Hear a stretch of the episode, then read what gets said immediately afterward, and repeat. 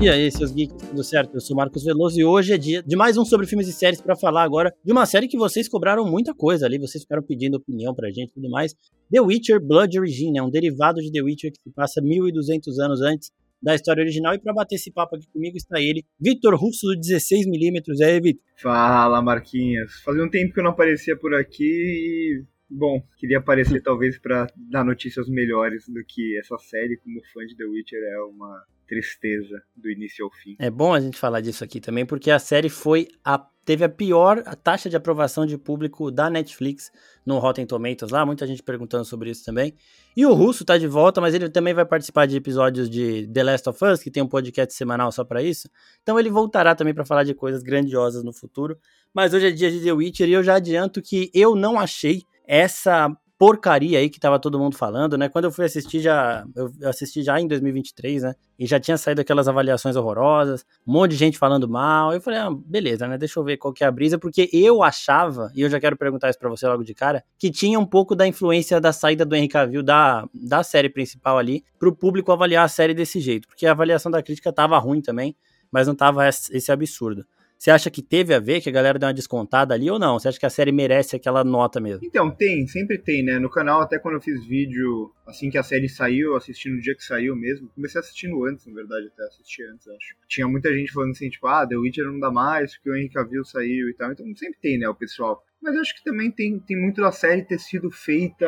Eu sinto que, tipo assim, ela poderia vir a ser uma série boa, mas ela acaba sendo uma série de desculpa, sabe? Tipo, uma série, assim, só para preencher um espaço ter informações assim que vai ser importante para o universo. E essa parada de diminuir de seis episódios para quatro e tal, não sei, no final para mim soa só como tá bom, a gente tem The Witcher aqui, a gente precisa produzir pelo menos alguma coisa de The Witcher a cada 10 meses, digamos assim. Então vamos fazer essa série de origem, apresentar um pouco do começo desse mundo, ainda que não seja uma grande produção, né? Eu acho que há algo de interessante ali, mas que é muito mal explorado de forma geral. Exato, eu também vou um pouco dessa linha que eu acho que assim, a série serviu mais para mostrar coisas pra gente que vão ser importantes para The Witcher em si, do que a série como ela mesma, né? Sozinha ali, ela não sei se ela funciona tão bem como, como ela deveria. Mas em relação a isso, a, a criação do primeiro bruxo, a mostrar como que o, os mundos lá se fundiram para os humanos, os monstros chegarem aqui. Você gostou dessa parte? Porque essa parte foi a que me agradou, porque eu falei nos stories, eu falei para todo toda hora eu falava que tipo, não achei a série tão ruim muito por conta disso, por conta das conexões com The Witcher. Essas duas coisas, né, da criação do primeiro bruxo e também da de como o mundo se tornou o que ele é no tempo que a gente vê ali The Witcher, com monstros, com humanos e tudo mais. E também tem a relação da profecia da Ciri. O pessoal mandou perguntas sobre isso, daqui a pouco a gente fala mas eu quero saber se essas partes aí te agradaram não como uma série, mas como informações que vão ser importantes para o futuro e que já são importantes para a série que já existe ali, né? Para as duas temporadas que já tem. Então, não gostei de como é apresentado. Aquele lance, né, de tipo, precisa ter no universo, né? Tipo, ah, precisa contar isso. É, mas entra muito na lógica de que eu acho que parece tudo muito feito nas coxas mesmo. Assim, tipo, ah, vamos introduzir mesmo. um grupo aqui, uma história de resistência, digamos assim, né? De sete guerreiros. São sete, se eu não me engano. São, né? são sete. É, de sete guerreiros e tudo mais e tal. Mas no final acaba tudo meio que sendo uma desculpa só para ter isso e não necessariamente para apresentar isso de uma forma muito interessante. Eu não gosto muito da, da criação do bruxo, assim, eu não consigo comprar nada de muito dos personagens, assim, tipo, até Michelle Yeoh, que é uma atriz que eu gosto bastante, tem até umas cenas de ação legal e tudo mais, porque ela é muito boa nisso, né, sempre fez isso. Ela é foda. Bem, né, não só no cinema hollywoodiano, como lá na China também, mas, assim, tipo, parece que, que falta substância para basicamente tudo, né? Então parece que é tudo muito corridão, assim, tudo muito. Temos que apresentar a informação, não importa como vamos apresentar essa informação. E todo o lance, principalmente da, da conjunção das esferas e tudo mais, putz, é eu acho caidaço, assim. Tudo bem, a gente não tem muito no que se basear, né, digamos assim, porque uhum. não tem isso tão detalhado, se eu não me engano, no, nos livros do, do Sapkowski, é, mas ainda assim, né, a partir do momento que você pode criar com mais liberdade, parece que tudo é feito de uma forma, assim, muito, sob um escopo muito genérico, e é algo que a Netflix faz bastante, né, em séries de fantasia. Eu gosto bastante da, das duas temporadas de The Witcher. Gosto muito, por exemplo, do, do anime lá, né? Do, é a lenda do anime, lobo, né? É muito louco. A lenda do lobo, isso. Pô, e é isso que, que me pega mais, né? A lenda do lobo também tem essa parada de contar uma história de origem, mais focado em ter alguma conexão, uma história no passado que pode vir a ser importante, nem que seja só para apresentar o Vesemir no passado e o, e o Geralt criança e tudo mais. E é, muito mais bem feito, tá ligado? É, é muito mais. Parece que tem um carinho muito maior com a Lenda do Lobo que não tem com essa série aqui, né? Essa série, para mim, tudo soa muito, tipo, genérico, tá ligado? Muito feito assim na correria. Tipo, ah, precisamos lançar essa série.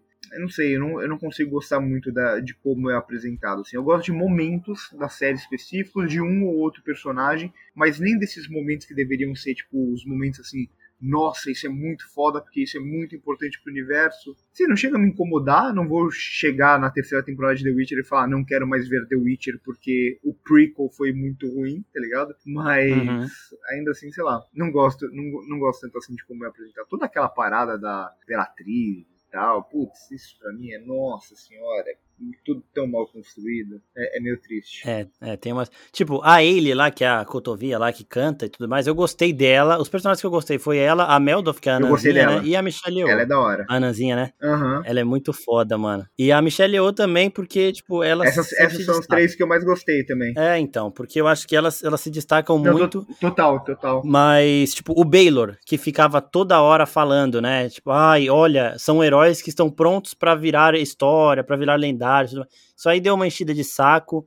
Essas- as relações todas ali do castelo, né? Do, do Baylor com a Imperatriz, com aquele outro elfo lá também. E- Esse elfo teve uma cena que me incomodou muito, que é quando ele vai lá encontrar o cara que ele tá pegando em segredo. Aí ele esbarra com a Imperatriz e ele não olha pra cara dela. Aí quando ele entra e ela vai atrás e ela descobre o caso dele, ele fala: "Nossa, eu tomei tanto cuidado". Que cuidado, velho. Sabe? Essas coisas, esses detalhezinhos aí vão vão falando, puta que pariu, mas é foda, né? Mas as cenas de ação me agradaram, principalmente da Meldoff mesmo, que é a Anã. Ela é muito zica. Ela tem uma parada de Negan ali, né? De dar o nome da esposa pra arma dela, ficar beijando sangue e tudo mais. Mas eu achei da hora. E o poder da canção da Ailey lá, que é a Cotovia, eu gostei muito, porque isso era uma parte que até chegou a me arrepiar umas horas. De, tipo, a- quando a narração começa a falar, "Ah, ela cantou essa música no sul e agora ouviu, é, e, tipo, já ouviram no norte. Qual o poder dessa canção e tudo mais. E a galera falando, nossa, eu achei que a minha magia era forte, mas a música também. Então isso daí eu gostei. Só que, de novo, é o que você falou, o plot da galera Isso do. pega um pouco, né? Uhum, pega muito, velho. Não, e tipo assim, é, se- se é Baylor, né, o nome, se eu não me engano, né, do, do cara É. que, que vai virar o primeiro bruxo. Não sei, eu não lembro mais os nomes. Ah, não, não, Baylor é o Mas, mago tipo, lá, o malvadão. Ah, tá, é verdade, verdade. Como que é o nome do primeiro bruxo que eu não, que eu não é o lembro? Fidjal, Fidjal, né? Fidjal, isso. Então, e, e isso que me pega muito, tá ligado? Que, tipo, no final ele é um personagem tão, tipo, aleatório, tá ligado? É, eles até tentam construir a relação dele com a Cotovi e tal, mas ela acaba sendo, e, e muito por causa da atuação também, né? Mas ela acaba sendo muito mais interessante que ele. Não tô falando que ela deveria ser o primeiro bruxo, que a gente sabe que não vai ser. Mas, tipo, é, é muito frustrante na série. Tipo, ela é a personagem de longe mais interessante, e aí no final ele tem que ser, tipo, o cara só porque é isso, tá ligado? Tipo, ah, tem que ser assim. Sim. Então, porra, constrói um personagem mais da hora, tá ligado? Um cara que a gente realmente se interessa.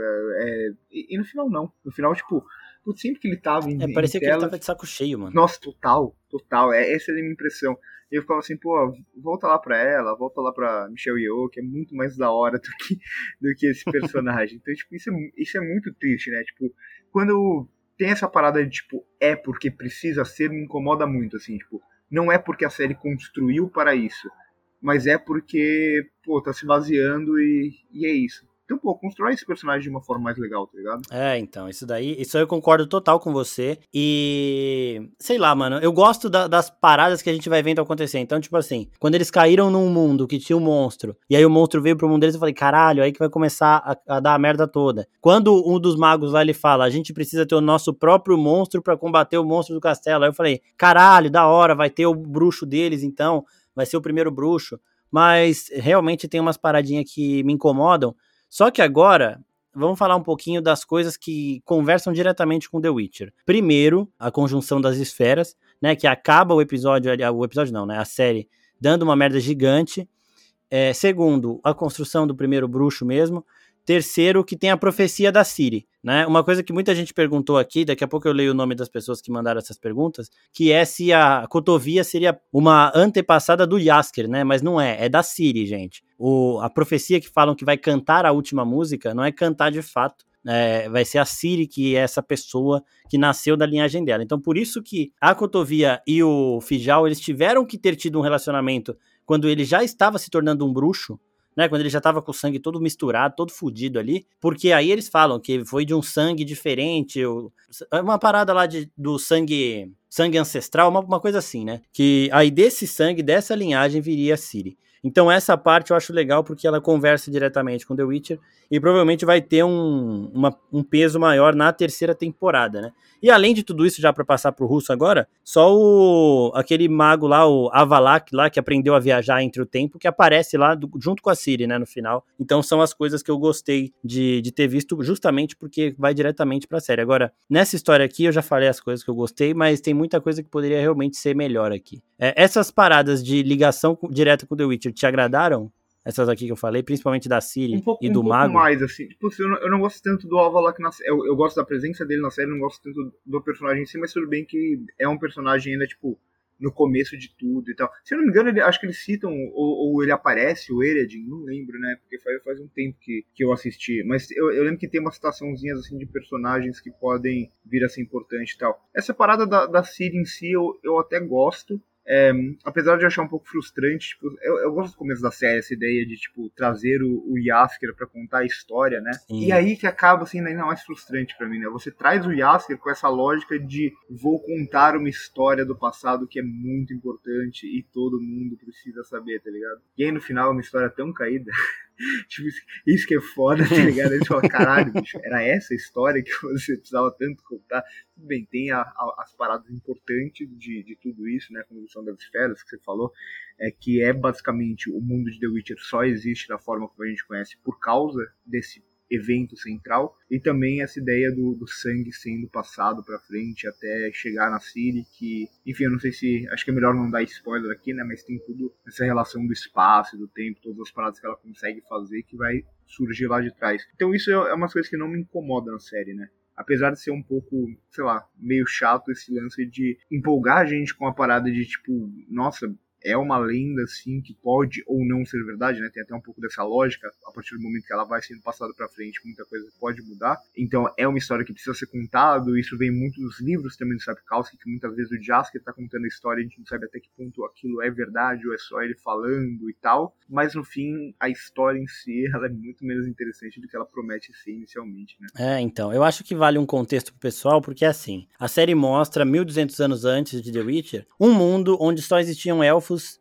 e anões, né? Então a gente entra nisso, isso daí já é citado também nos livros. Eu não lembro se a série chega a falar que os elfos e os anões estavam aqui há muito tempo antes. E aí, é, o mundo de The Witcher, que a gente vê na série regular, tem monstro, tem humano, tem uma porrada de coisa ali que não tinha nessa época. E aí o final da série mostra diversos planetas, diversos mundos se fundindo em uma coisa só, e aí todas as espécies de todos esses mundos, elas entram em um lugar só. Então aí tem aquela cena final de um elfo para mostrar como os humanos são mais populosos do que os elfos. Tem um elfo só ali perdido na praia e uma porrada de humano. Então os humanos chegaram e começaram a tomar muito espaço e foram dominando tudo ali e afugentando os elfos e os anões e tudo mais.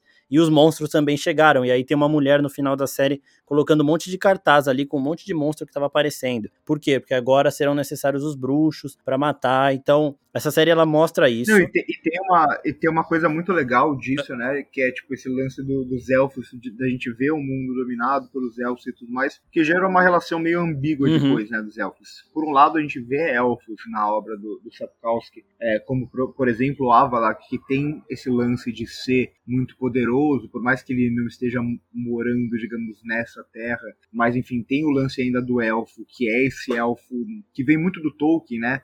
O lance do elfo meio arrogante, o elfo imortal, o elfo extremamente poderoso que se acha superior aos humanos e tudo mais. E ao mesmo tempo, todas essas raças elas têm um lance na, na obra dele que é muito forte, delas serem tipo escanteadas, elas serem rejeitadas, em relação até com os indígenas, assim, né? Tipo, de, de olhar e falar, eles são os Sim. originais e olha só onde eles estão agora, né? E, e, é muito curioso, né? Porque os elfos eles acabam sendo esses dois lados dentro dessa, dessa mesma história, né? Por um lado, esse lado extremamente poderoso e arrogante, por outro, outros elfos que não têm poder nenhum, os próprios Scoia'tael que, que lutam por tudo aquilo, né, que fazem quase uma guerrilha ali, coisa do tipo.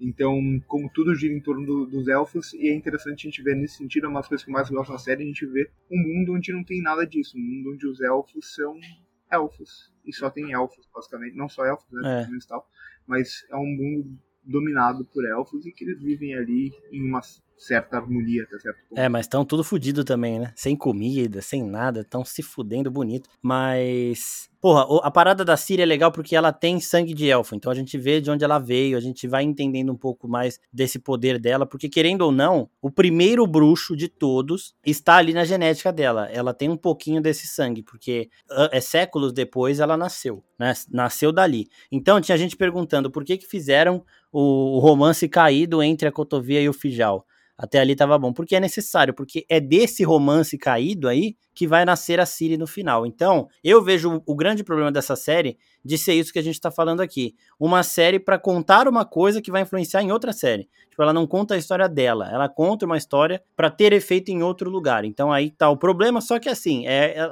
é é bom ela ser contada, né? Então, é. já tá aqui, a gente vai, assiste e aproveita. Ela tem seus lados bons. É, a parada do, do, prequel, né? O prequel ele pode ser muito interessante, ele fica engessado, qualquer prequel fica engessado até certo ponto, porque ele, ele não simplesmente existe, mas ele existe baseado em uma obra superior, é, é posterior, que ele precisa ou não, né? Não necessariamente, mas na maioria das vezes ele vai se ligar com essa obra posterior. Mas aí a gente também tem, tem vários prequels, e é o, é o que eu sempre falo, né? Não é sobre o que é, sobre os eventos em si, e é muito mais sobre o como é feito, né? Os eventos em si aqui não acabam não sendo problemáticos, porque a gente tem os eventos que são até similares ao livro e tal, e que vão se ligar de uma forma ok com o que a gente está vendo da série superior, da série posterior, é, que é a principal, né? O problema é mesmo como tudo isso é realizado. E o que você falou aí é, tem, é, é, bastante interessante mesmo desse lance do sangue vir dos elfos e tal, que é nada mais é do que a ideia do sangue ancestral, né? A gente, nos livros e tal, até no jogo, né, no The Witcher uhum. 3, a Ciri, ela é procurada, por exemplo, pelo Alvalak por outros elfos justamente por isso, né? Ela tem esse sangue ancestral que é o grande poder, de onde origina o grande poder dela. É, então. Então, é, essa série é boa por isso. E eu já vou responder uma pergunta aqui que o pessoal mandou, ó, do Enzo Gazola, que é, pode haver uma segunda temporada? O final teve muitas coisas em aberto. Não pode, era uma minissérie e esse, esses fina, essas coisas em aberto elas serão resolvidas na série de The Witcher mesmo e, e possivelmente talvez em outros derivados, mas uma um Blood Origin 2, é, segunda temporada, não vai rolar porque é minissérie. E eu acho que se eles tivessem alguma intenção de fazer uma segunda temporada, depois dessa enxurrada aí também, eles não fariam. Do jeito que a Netflix tá cancelando qualquer isso coisa, eles não fariam, não. Eu ia falar exatamente isso, assim. Se eles estavam pensando em fazer, definitivamente eles não vão fazer assim depois. Eu acho que nem dá um gancho tão grande pra necessidade de uma segunda temporada. Acho que é isso mesmo, de jogar lá pra frente pra série principal. Mas assim, mesmo que tivesse um gancho pra segunda temporada, a segunda temporada acho que jamais existiria. É, então, isso é muito foda. Ela tem os seus méritos de novo. A Cotovia lá, a, a Anan, a Meldoff e a Michelle Yeoh. A Michelle Yeoh muito mais por ser ela do que a personagem dela. Porque as duas personagens da Meldoff e da Ailey, que é a Cotovia, são, eu achei mais interessantes. Mas essas três são o grande destaque e o resto, mano, fica muito do tipo, a gente precisa contar essa história antes da terceira temporada, vamos fazer aí. E os efeitos especiais me incomodam muito, principalmente quando eles estão, porra, sei lá, a segunda temporada de The Witcher, ela teve um, um um acréscimo de efeito especial, ficou melhorou muito, tava muito foda. E aí você vem para essa daqui tá pior que a primeira temporada nesse é, sentido. É, então é a parada de assim, tipo, se você quer fazer um efeito que ele não vai pelo lado realista, beleza. Mas sua proposta tem que ser essa, né? Tem um filme na Netflix mesmo, um indiano, RRR, não sei se você já assistiu, Marquinhos, que eu não acho ainda, mas parece foda. Eu acho muito foda e tipo, os efeitos do filme, eles não têm nenhuma pretensão em parecerem realistas, e é justamente isso, tá ligado? Mas não é o caso de The Witcher. The Witcher, ele vai seguir essa lógica que é a lógica mais mercadológica e tal, dos efeitos visuais que tentam ser reais. E a partir de então ele, ele vai cair naqueles clichês de sempre, de série que parece que não tem um orçamento que precisa e tal, que é de tentar esconder muita coisa por meio do, do acinzentado, das fumaças, é os mesmos clichês de sempre que tenta esconder, nunca esconde, sempre fica ruim. Parece que tudo perde vida, né? Pô, eu sou muito. Uhum. Eu sou da, da ideia de que, assim, se você não, não vai conseguir fazer uma parada da hora, por que não aceitar um pouco o lado da fantasia, ainda mais sendo uma série de fantasia, e abraça o lado mais lúdico, não precisa ser realista, pode colocar cor na parada, dá vida pra sua série, mas tudo pela lógica do realismo, e aí como eles não, não têm nem tecnologia até certo ponto para atingir esse realismo, que esconder muita coisa, né? Esconder no escuro, esconder pelo cinza, esconder pela fumaça, e, e sempre fica ruim quase 99% dos casos fica ruim. Eu concordo total com você, porque assim, eles ainda estavam, eles colocaram o Yasker lá no começo, para meio que contar a história e a gente ver do ponto de vista dele. Poderia ser isso. E aí ele, como, como é um bardo que aumenta as coisas, ele poderia ver essas paradas de um jeito diferente também. Eu acho que eles foram muito, muito mais fantasioso, tipo... né? Exato, Podia, tipo, mano. ver como Podia uma história muito. mesmo. Concordo total com você, né? É o tipo a, a, introdução da série dá o tipo de liberdade que a série não se, não se permite ter, digamos assim. Muito, então, muito. Em história e em estilo. Exatamente, porque eles, eles tentaram seguir o padrão de The Witcher, gastando, sei lá, 40% do que The Witcher gasta, ou até menos. Mas aí não funcionou. Mas, mano, você tá contando através do cara que é o maior. Ele não é mentiroso, né? Ele não mente nas histórias dele, mas ele aumenta muita coisa. Então ele é o maior fantasioso que existe nesse mundo, pô. Então ele ouviria uma história já pensando em tudo muito mais grandioso, muito mais artístico mesmo, diferente. Então acho que dava para eles terem essa liberdade, que ia deixar as coisas até mais baratas, mais críveis pelo que a gente estava vendo ali. E essa escrotidão de, de efeito especial me dá uma tirada um pouco, né? Porque eles tentam se levar muito a sério e não conseguem. Deixa eu ver aqui as perguntinhas, ó. A Ingrid pergunta se o Bardo é descendente da Cotovia. Não, é a Siri. O pessoal falando, é ruim mesmo? Eu vi no Rotten Tomatoes, é ruim. É, então, gente, gente tomar... ignora, ignora é. Rotten Tomatoes. Ignora. Rotten Tomatoes é uma das maiores desgraças da história da humanidade. Essa parada de querer resumir série, filme a números. Nesse caso, eu acho a série muito ruim, assim, muito ruim mesmo, mas não é por causa do Rotten Tomatoes. Rotten Tomatoes é uma coisa assim, nossa, eu, eu tenho até post meu se vocês quiserem uhum. olhar no Instagram, é, justamente falando todos os problemas e o porquê o Rotten Tomatoes é tão problemático, assim, essa ideia de você não ter uma pessoa por trás, né? Tipo, não, é, não são mais opiniões de críticos ou de pessoas, é um número. É, então, eu vi gente, crítico mesmo no Twitter, falando, nossa, essa nota do Rotten Tomatoes não vou nem assistir. E aí que tá o problema, gente, vocês têm que ver as paradas, é sempre bom ver antes de ficar olhando nota, para você ter primeiro a sua, a sua interpretação, e depois ver o que as pessoas acharam, ver se você concorda ou não. Porque, querendo ou não, se você vê que a, a série tá com 9% de aprovação no Rotten Tomatoes, você já vai ver a série um pouquinho mais é, encabulado, um pouquinho mais crítico, digamos assim, também, né? Então você fala, ah, é por causa dessa merda aí, ah, por causa disso. Mas assim, os meus pais, por exemplo, que assistiram sem ter visto nada, eles viram que eu tava vendo um negócio de The Witcher e ficaram, caralho, você nem me chamou, não sei o quê. Falei, ah, achei que vocês iam querer ver. Eles assistiram e eles adoraram, principalmente a Cotovia. Eles amaram ela, eles amaram a Meldoff também, que eu acho que todo mundo vai gostar das duas mesmo. E uhum. eles já são fãs da, da Michelle Yeoh, de tudo que ela faz.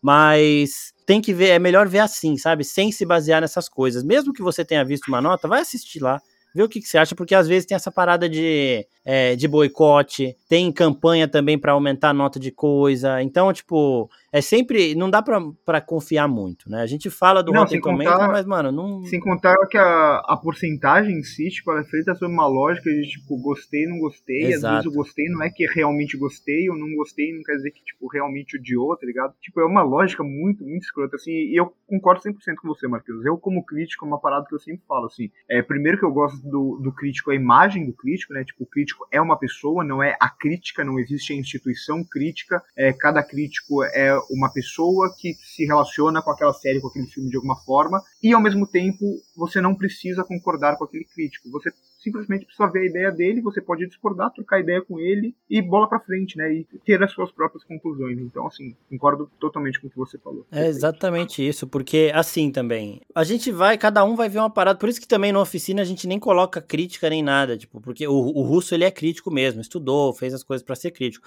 A gente não, a gente assiste e a gente faz aqueles posts de opinião muitas vezes para deixar bem claro. Mas é uma coisa que cai no Rotten Tomatoes, que é o que o russo falou agora, que é assim, eles ou é bom ou é ruim. E a gente já gravou dois podcasts recentes aqui, eu e a Priscila, que a gente começou o episódio com ela falando que não tinha gostado e eu falando que tinha gostado. E aí, conforme a gente foi conversando, as opiniões eram bem as mesmas. Só que o que me agradou agradou ela também, só que não o suficiente em relação às coisas que não agradaram ela e que, me, que não me agradaram, entendeu? Então, a gente não gostou das mesmas coisas, gostamos também das mesmas coisas, só que a parte que eu gostei me pegou mais e a parte que ela não gostou pegou ela mais. Então, no Rotten Tomatoes, seria um joinha, de positivo e um negativo. E a, a parada, a, a, o entendimento da série foi o mesmo, tá ligado? Então é meio, é meio nebuloso lá eles reduzirem todas as críticas para sim ou não, e por isso que também não dá para levar muito em consideração, não. Mas. É fala... a parada do, do objetivo, né? Tipo, uhum. no final é, é muito subjetivo. Tipo, independente se é uma crítica ou só, tipo, sei lá, qualquer pessoa que tá assistindo um filme, uma série,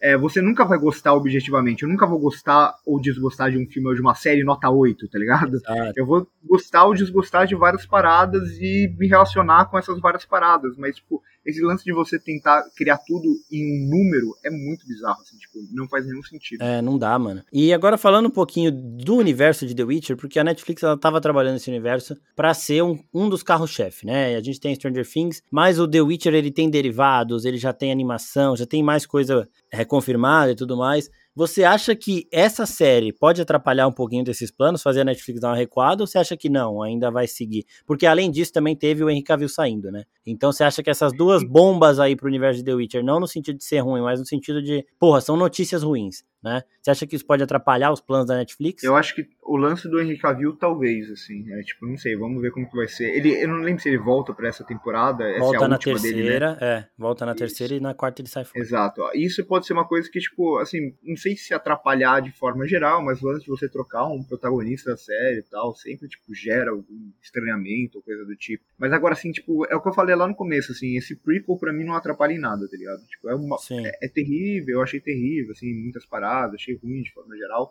Mas no final do dia, o que acaba importando como universo é que tá lá, né? Tipo, informações. Mais uhum. como informações do que começar a obra ruim. Então, as informações para o universo, os eventos para o universo estão lá e já estão postos. Então agora a gente sabe que tem a conjunção das esferas, a gente sabe que o Avalak existe, esse tipo de coisa. Sim. Mas assim, é, eu falei até isso na minha crítica. Essa série, para mim, eu não vejo ela atrapalhando de forma algum, alguma o, o projeto principal da série. Assim como todos esses spin-offs que The Witcher vai fazer, eles podem ser muito bons, é, como eu achei muito bom a animação lá e tal, mas ela também não, não vai afetar a série principal, né? A série principal, como série principal, ela só vai afetar ela mesma, né? Sim. É, então esses spin-offs eles podem ser bons, ser ruins, mas eu acho que eles não atrapalham o universo como todo. O lance do Henry Cavill, aí acho que a gente vai ter que esperar a quarta temporada para ver como que eles se vai funcionar ou não vai funcionar. Então, mano, isso me incomodou muito pelo, pelo timing, que eu achei que foi muito errado. É, eles estavam próximos de lançar Blood Origin,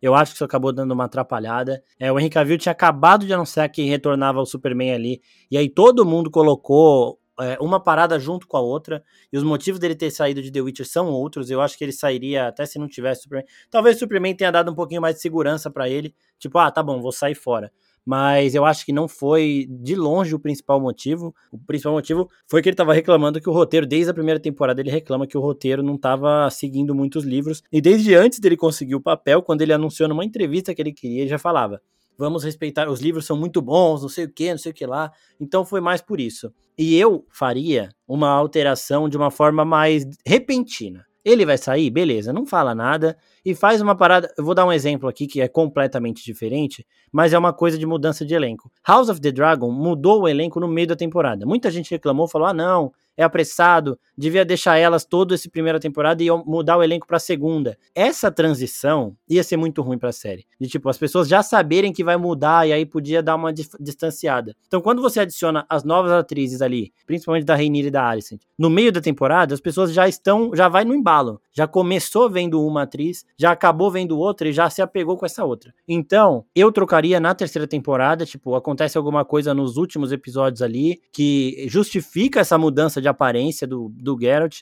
pro Henry, do Henry Cavill pro Liam Hemsworth e faz um episódio já com ele pra galera já entender, tipo, beleza, esse cara aí, comprei a ideia, vamos ver pra próxima temporada.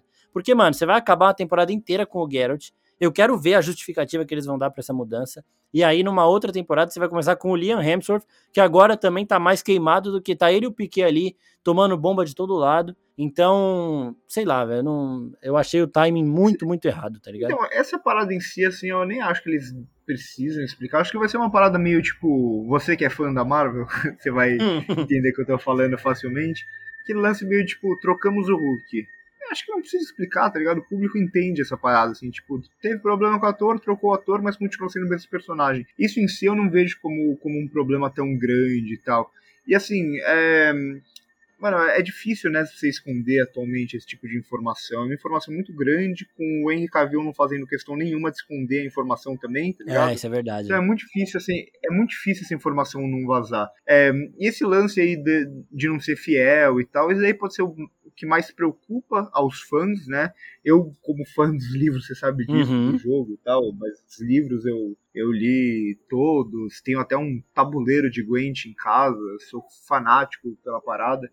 É, mas sei lá, sei lá, mano, eu, tipo, eu também não sou o tipo de fã purista. Eu acho que cada obra pode criar a partir do original e tal, desde que mantenha a essência. E eu acho que as duas temporadas, principalmente a segunda temporada, faz isso muito bem. A segunda temporada tem muitas informações muito diferentes, assim, arcos diferentes dos livros e tal. O lance da Yennefer é completamente diferente. Mas eu gostei, viu, dela ter ficado sem. Eu gostei, então, é- exato, era exatamente isso que eu ia falar. Eu gostei também. Tipo, eu, eu, eu gosto do rumo que a série tá levando e não precisa ser fiel ao livro. Tipo, ela- a série não é boa porque ela é fiel. Ela pode ser muito fiel ao livro, ser muito ruim. Uhum. Ela pode ser completamente diferente do livro, bem diferente em alguns eventos e ser muito boa, como eu acho que é o caso das duas temporadas, principalmente da segunda temporada que eu gosto mais do que a primeira.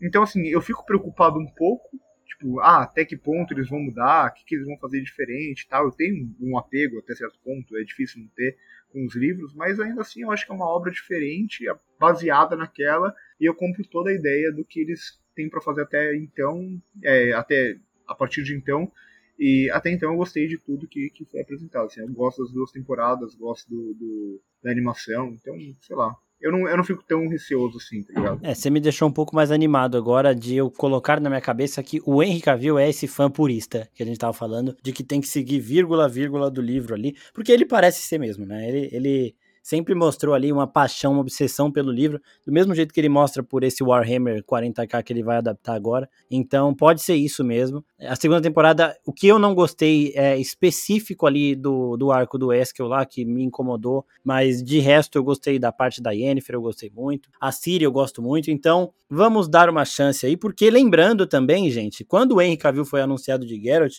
a porrada de gente que tava reclamando, falando, não, tinha que ser o Mads Mikkelsen, tinha que ser, porque o, o Geralt não é fortão desse jeito, e não sei o que, não sei o que lá, era maior do que a quantidade de gente que tá falando agora que o, o Henry Cavill era perfeito pro papel. Oh, mas mas você, falou, você falou essa parada do Mads Mikkelsen.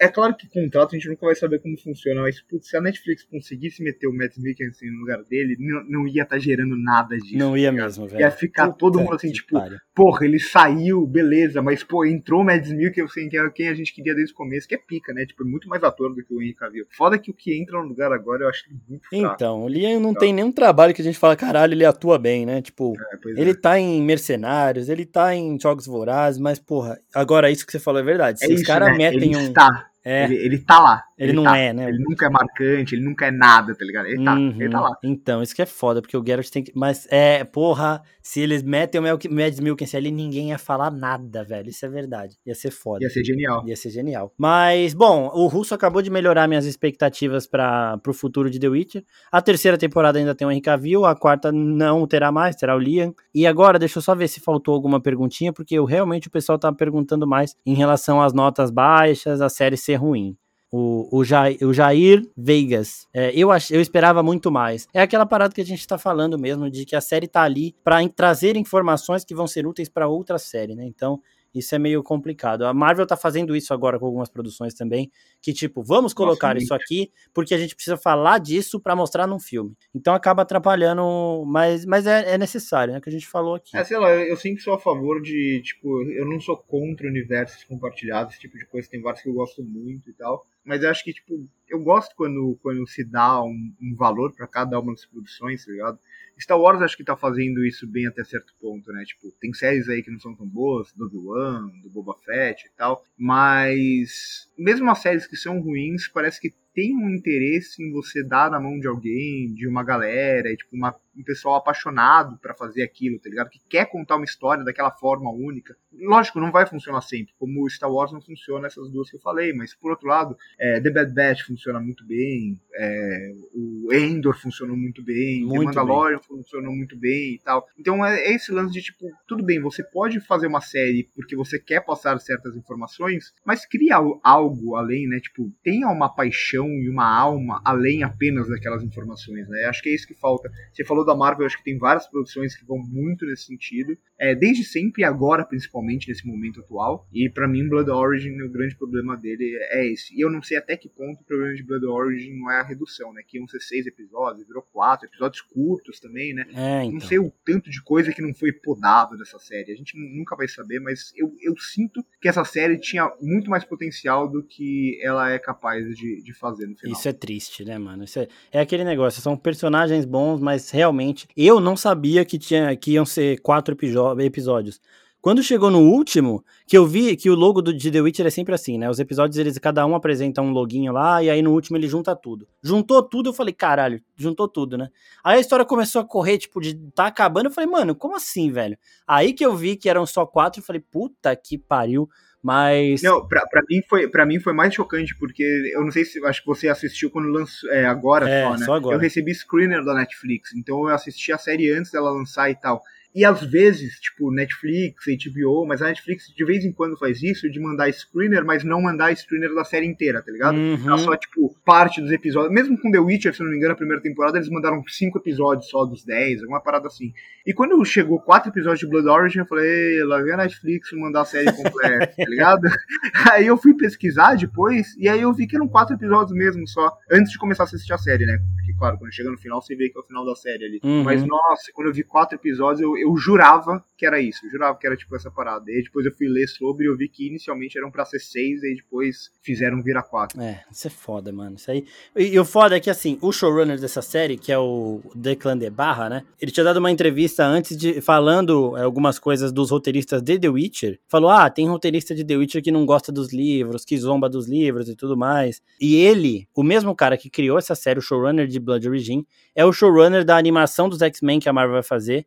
É, que é uma continuação dos X-Men lá dos anos 90. Preocupante. E isso aí me deu uma preocupada. É, então, porque quando ele falou isso, tem que respeitar o material original, tem que ser fã, não sei o quê. Falei, caralho, da hora, e, e aumentou meu hype pra Blood Origin. Só que quando eu assisti, eu falei, porra, Agora eu fiquei com medo, velho. Agora eu fiquei um pouquinho preocupado mesmo. Mas. Nossa, triste, era a série da Marvel que eu tava mais aguardando dessas últimas, assim, tipo, não, não gosto de. Acho que nenhuma das séries da Marvel, tipo, eu realmente gosto totalmente. Eu gosto mais de WandaVision. Mas no geral eu não gosto de nenhuma, você sabe disso, tá ligado? Uhum. E de todas que, que, tipo, que foram feitas e que estão para lançar, a única que eu tava mais respeitando. Tanto que eu, na, na, no vídeo que eu fiz de séries mais aguardadas do ano, a única série da Marvel que eu coloquei foi justamente essa animação de X-Men, porque eu, pô, eu adorava os X-Men que passavam lá na SBT. Você muito bom.